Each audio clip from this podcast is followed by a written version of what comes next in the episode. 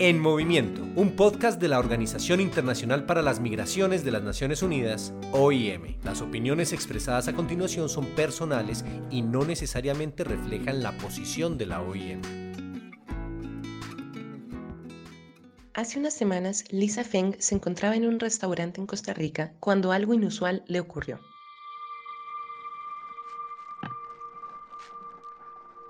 Entonces estaba almorzando y todo bien, normal. Y, y nada, toso, estornudo de la nada. Y de la manera adecuada, de cómo se ha enseñado, demás. Y em, apenas estornudo, lo que veo al lado mío, hay una mesa con una señora, su familia, y tiene un hijo pequeño sentado al frente de ella. Está diagonal mío el niño. Y apenas la señora ve que yo estornudo, me vuelve a ver como con cara de pánico y agarra a su hijo y, lo pasa al otro lado de ella para que ella esté en medio de, de mi persona y el niño. Y yo, pucheca, ¿ella hubiera hecho eso con cualquier otra persona? ¿O es porque lo hizo porque soy yo y porque me veo de la forma en la que me veo y porque soy una persona asiática, porque soy una persona china? Hasta el 11 de marzo de 2020, el coronavirus o COVID-19 ha dejado un saldo de más de 118.000 casos confirmados en 114 países y de 4.292 personas fallecidas. La desinformación también ha provocado el desabastecimiento de mascarillas y de alcohol en gel en muchas ciudades, e incluso una bebida alcohólica con el mismo nombre ha visto reducidas sus ventas. Pero uno de los efectos paralelos más graves es la estigmatización, la discriminación y la xenofobia hacia personas migrantes y personas con ciertas características físicas. ¿Qué es el coronavirus y cómo afecta a comunidades inmigrantes? Yo soy Ángela Alarcón, encargada de contenidos digitales de la OIM para Centroamérica, Norteamérica y el Caribe, y en este podcast te explicaremos lo cierto y lo falso del COVID-19. Los coronavirus son un grupo de virus comunes y se llaman así por sus puntas en forma de corona en la superficie del, virus. Ah, algunos coronavirus solo afectan a los animales, pero otros también pueden afectar a los humanos. Este es Ale Karnikov, especialista regional en salud y migración de la OIM. Los coronavirus humanos causan enfermedades respiratorias y existen diferentes tipos de coronavirus, incluyendo los que, causan el, síndrome respiratorio agudo grave, SARS, uh, o el síndrome respiratorio de Oriente, Medio, MERS, y la enfermedad por coronavirus 19. Uh, la, enfermedad por coronavirus 19 es un nuevo tipo de coronavirus, causa enfermedades respiratorias en las, en las personas y fue identificado por primera vez en Wuhan, China, en diciembre de, de, año pasado y se ha propagado a varios países en el mundo. A finales de enero, las autoridades chinas ordenaron poner en cuarentena cinco ciudades, incluyendo Wuhan. Poco más de un mes después, el 11 de marzo, algunas industrias de Wuhan recibieron la autorización de retomar actividades y casi todos los hospitales temporales de dicha ciudad que fueron abiertos para atender el virus ya fueron cerrados por la baja en los casos. ¿Qué síntomas presentaron y siguen presentando las personas con coronavirus en el mundo? Ah, los síntomas más comunes de la COVID-19 son ah, fiebre, cansancio y tos seca. Algunos pacientes pueden presentar dolores, congestión nasal, rinorrea, dolor de, dolor de garganta o diarrea. Normalmente estos síntomas son leves y aparecen de forma gradual. Ah, algunas personas se infectan, pero no desarrollan ningún síntoma y no se encuentran mal. La mayoría de las personas, alrededor del 80%, se recupera de la enfermedad sin necesidad de ningún tratamiento especial. alrededor de una de cada seis personas con COVID-19 desarrolla una enfermedad grave y tiene dificultad para respirar. Las personas mayores y especialmente personas mayores con algunas condiciones médicas como hipertensión arterial, problemas cardíacos o diabetes tienen más probabilidades de desarrollar una enfermedad grave. En torno al 2% de, de, las personas que han contraído la, enfermedad han muerto. Uh, las personas que tengan fiebre, tos y dificultad para respirar deben buscar atención médica. De acuerdo con la Organización Mundial de la Salud, la OMS, aunque algunos remedios tradicionales o caseros pueden aliviar los síntomas del COVID-19, no hay pruebas de que los medicamentos actuales puedan prevenir o curar la enfermedad. Y es por esto que no se recomienda la automedicación, en particular con antibióticos, para prevenir o curar el COVID-19. Igualmente, indica la OMS, el uso de la mascarilla no es necesario si no se presentan síntomas o si no se está cuidando a una persona que tenga o que quizás tenga el virus, pues la transmisión es principalmente por gotículas respiratorias más que por el aire. ¿Qué son estas gotículas y qué más sabemos de la transmisión del virus? Una persona puede contraer la, COVID-19 por contacto con otra que esté infectada por el, el virus. La enfermedad puede propagarse de persona a persona a través de las gotículas ah, procedentes de la nariz o la ah, boca que salen despedidas cuando una persona infectada tose o exhala. Estas gotículas caen sobre los objetos y superficies que, rodean a la persona, de modo que, otras personas pueden contraer la, COVID-19 si, si, tocan estos objetos o superficies y luego se tocan los ojos, la, nariz o la, boca. También pueden contagiarse si inhalan las, gotículas que haya um, esparcido una persona con uh, COVID-19 al toser o exhalar. Uh, por eso es importante mantenerse a más de un metro uh, de distancia de una persona que se encuentre enferma.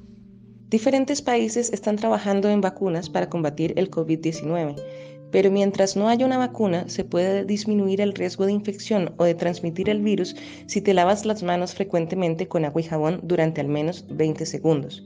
Y si no hay agua ni jabón disponibles, desinfectante para, para, manos a base de alcohol. Después, evitar tocarse la cara, la, nariz o la boca. Evitar el contacto cercano con personas enfermas. Ah, limpiar y desinfectar las, las, superficies que tocamos con frecuencia, eso es muy importante. Ah, cubrirse la, la, tos y los um, estornudos con un um, pañuelo de papel. Uh, si estamos enfermos, quedarse en casa. Y usar una máscara facial solo si hay síntomas de, de COVID-19 para prevenir infectar a otras personas las máscaras no, no están recomendadas, recomendadas para personas que no estén enfermas.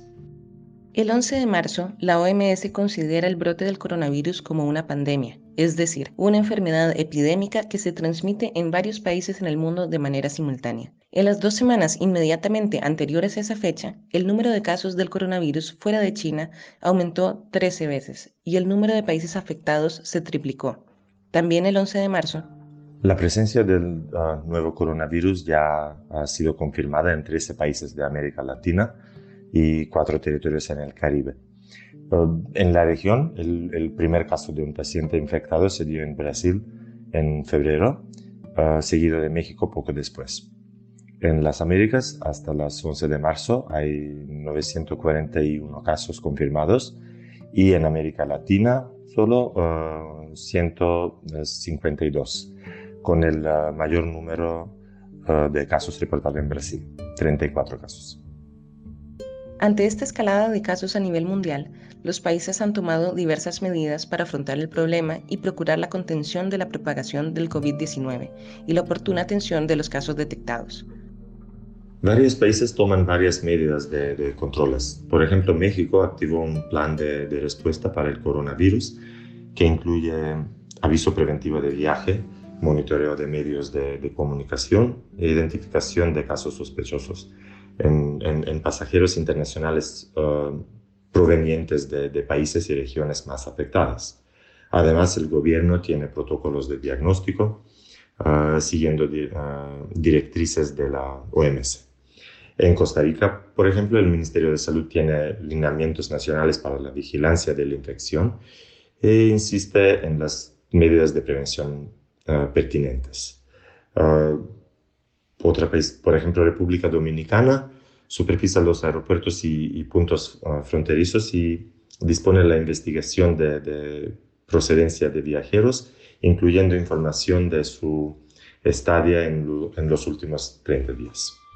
Lucía González, encargada de la oficina de la OIM en Tapachula, nos amplía esta información. Las acciones que están tomando las autoridades en Tapachula, específicamente eh, la Secretaría de Salud, van relacionadas a poder dar talleres a distintos funcionarios de instituciones que trabajan con la población migrante, específicamente al Instituto Nacional de Migración, para poderles orientar y darles algunos mecanismos para poder prevenir posibles contagios entre la población migrante. ¿Y qué se ha hecho en los albergues? En los albergues de Tapachula se han realizado medidas preventivas a través de la colocación de materiales informativos en los cuales se explica qué es la enfermedad, cuáles son aquellos síntomas comunes, quiénes son las personas que están en mayor riesgo de, enfermarse o de portar la enfermedad, cómo se transmite, cuáles son aquellas eh, medidas para prepararnos, es decir, a través de informarnos eh, con fuentes confiables, lavarnos las manos frecuentemente con agua y jabón, o bien el uso de, gel, ¿no? que también se ha, se, ha dado el gel en los albergues, y sobre todo también cómo actuar eh, en el momento, evitando pues tocarnos los ojos, la nariz, la boca con las manos sin antes haberlas lavado, eh, evitando compartir vasos u otros artículos de, uso personal. Y, bueno, ¿no? Este, creo que eh, la información pues siempre es muy importante a la hora de, poder este, prevenir o actuar. Bien, ya entendemos un poco el contexto y las características del coronavirus, cómo protegernos y cómo proteger a los demás. Pero hay algo importantísimo que no debemos dejar por fuera, y es revisar nuestro comportamiento frente a personas que, por sus particularidades físicas o de idioma o de origen, han sido estigmatizadas, por ejemplo, las personas migrantes y las personas con rasgos asiáticos. Frecuentemente las personas migrantes están culpadas por, la eh, transmisión del coronavirus. Ah, lamentablemente estas creencias erradas vienen de mala información y prejuicio, prejuicios contra las ah, personas migrantes y la migración generalmente. además, las redes sociales no ayudan para nada. hay muchas informaciones que no están confirmadas, las fuentes de informaciones pueden ser sospechosas con malas intenciones que no tienen nada que ver con el coronavirus y migrantes. Ah, hasta los turistas chinos e italianos están discriminados solo porque sus regiones están más afectadas. Ahora hay un modo de pánico que definitivamente nos ayuda. La OIM reitera la necesidad de enfoques inclusivos para las personas migrantes y hace un llamado a los países para garantizar que tanto estos como otros no nacionales sean tomados en cuenta en la planificación, la comunicación y mensajes de salud pública. La difusión de información errónea y el uso de narraciones estigmatizantes pueden hacer que las personas duden más en atenderse si presentan síntomas, lo que a su vez puede dificultar la atención adecuada y los esfuerzos para evitar una mayor transmisión. Esto aumenta el peligro para ellos y ellas y para todos y todas. La desinformación puede causar xenofobia y discriminación. Muchas veces hemos detectado en Tapachula existen ideas preconcebidas sobre aquellas enfermedades que pueden portar la población migrante, específicamente enfermedades contagiosas, y esto ha generado que las personas se sientan aisladas, se sientan discriminadas y sobre todo que obstaculice la posibilidad de iniciar trámites migratorios, el acceso a la salud, el acceso a la educación y el integrarse a las comunidades de acogida se ve eh, dificultado por estas ideas preconcebidas y esta discriminación. En muchos contextos, las personas migrantes gozan de buena salud y nunca deben ser estigmatizadas ni asociadas con el riesgo de importar enfermedades solo por el hecho de ser migrantes, incluso si son irregulares. Sin embargo, las condiciones que rodean el proceso de migración, como las barreras a los servicios de salud, como las malas condiciones de vida y de trabajo y la explotación, pueden poner la salud de las personas migrantes en una condición de vulnerabilidad. Es muy importante que entendamos que las personas migrantes eh, que vienen de distintos países muchas veces han recorrido largas distancias y es común que tengan síntomas como deshidratación, enfermedades cutáneas o enfermedades respiratorias, pero que eh, no necesariamente tienen que portar enfermedades eh, graves ¿no? o contagiosas como muchas veces se cree. Algo similar pasa en este momento con las personas asiáticas o con rasgos asiáticos. Es que si vos revisás o si vos ves cómo, cómo se difunde la información sobre el virus, parece como que estigmatiza y califica a las personas asiáticas como los únicos posibles transmitores o personas que pueden transmitir el virus. O sea, no importa, vos puedes leer el titular que diga eh, persona en Manhattan eh, contagiada con el coronavirus y pudo haber sido una persona caucásica y la imagen que va a salir en los medios siempre va a ser de una persona asiática y así en todos los países.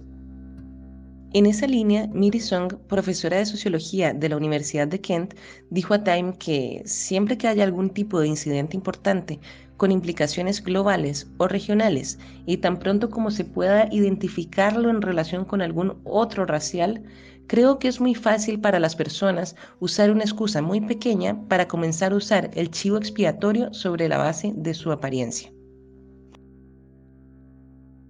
tantos memes y chistes en las redes sociales sobre, em, sobre los chinos y el coronavirus, sobre los asiáticos y el coronavirus. Y hay como también una narrativa muy grande de, de culparnos, de, de como decir de que el mundo está viviendo todo esto por la irresponsabilidad de personas de las personas chinas, de chinos. Las muestras de rechazo hacia las personas asiáticas en el mundo a raíz del coronavirus han involucrado desde golpizas hasta carteles en restaurantes prohibiendo la entrada de clientes de países asiáticos. Lisa no ha visto muestras de rechazo tan fuertes aún en su cotidianidad en Costa Rica, pero el temor de ella y de su familia de que escale es latente. Yo creo que es algo que pues realmente sí afecta al vivir de todos, a ver, en el sentido de que mm, yo y mi familia estamos en igual condiciones de vulnerabilidad ante este virus que cualquier otra persona promedio. Y, em, y claro, reconozco que hay ciertos privilegios que nos permiten que no sea tan fácil contagiarnos, pero también hay otras cosas y otras dinámicas de la comunidad que hacen más fácil que nos contagiemos también. Em, como las dinámicas de trabajo, en el sentido de que muchas personas asiáticas tienen comercios y que están en contacto directo con personas desconocidas todos los días y ahí es muy difícil decir me voy a isolar en mi casa y no voy a tener contacto con nadie porque no es posible porque o es eso o yo pongo comida en la mesa y y pues que y eso toca no eso, eso es lo que toca hacer realmente entonces, también parte de eso, y yo creo que también uno de los principales miedos que teníamos, que tenemos como comunidad, es que pase como lo que está pasando en otros países, donde a raíz de la estigmatización y el racismo que ha sufrido las comunidades asiáticas en estos, con esto del coronavirus, muchos negocios de personas asiáticas han tenido que cerrar porque han tenido bajas ventas, porque la gente eh, um, piensa que si es un negocio asiático, Em, entonces automáticamente hay mayores probabilidades de contagiarse cuando ese no es el caso. Em, también teníamos, bueno, al menos en mi familia creo que había un, temor muy grande de, de, que, de que la primera persona infectada acá con el coronavirus fuera una persona china una persona asiática porque sabíamos que eso iba a escalar muchísimo más el racismo y la xenofobia y y pues obviamente impactaría en nuestra calidad de vida y cómo nosotros vivimos y en nuestros negocios y en nuestras formas de subsistir. Entonces... Eh, los llamados a la población y los estados son claros. Número uno, implementar las medidas recomendadas por la OMS, como son activar y ampliar los mecanismos de, respuesta a emergencias, comunicarse con las personas sobre los riesgos y cómo pueden protegerse y uh, encontrar, aislar, probar y tratar cada caso de uh, COVID-19 y uh, rastrear a las personas con las, a las personas con las que, que haya estado en contacto. Y número dos, verificar la información que recibimos y no caer en prejuicios. El coronavirus, como otras pandemias que han habido, es un llamado a que todas y cada una de las personas tomemos medidas para evitar la propagación de la enfermedad y para que lo que no se vuelva viral en ningún caso sea el miedo y el rechazo.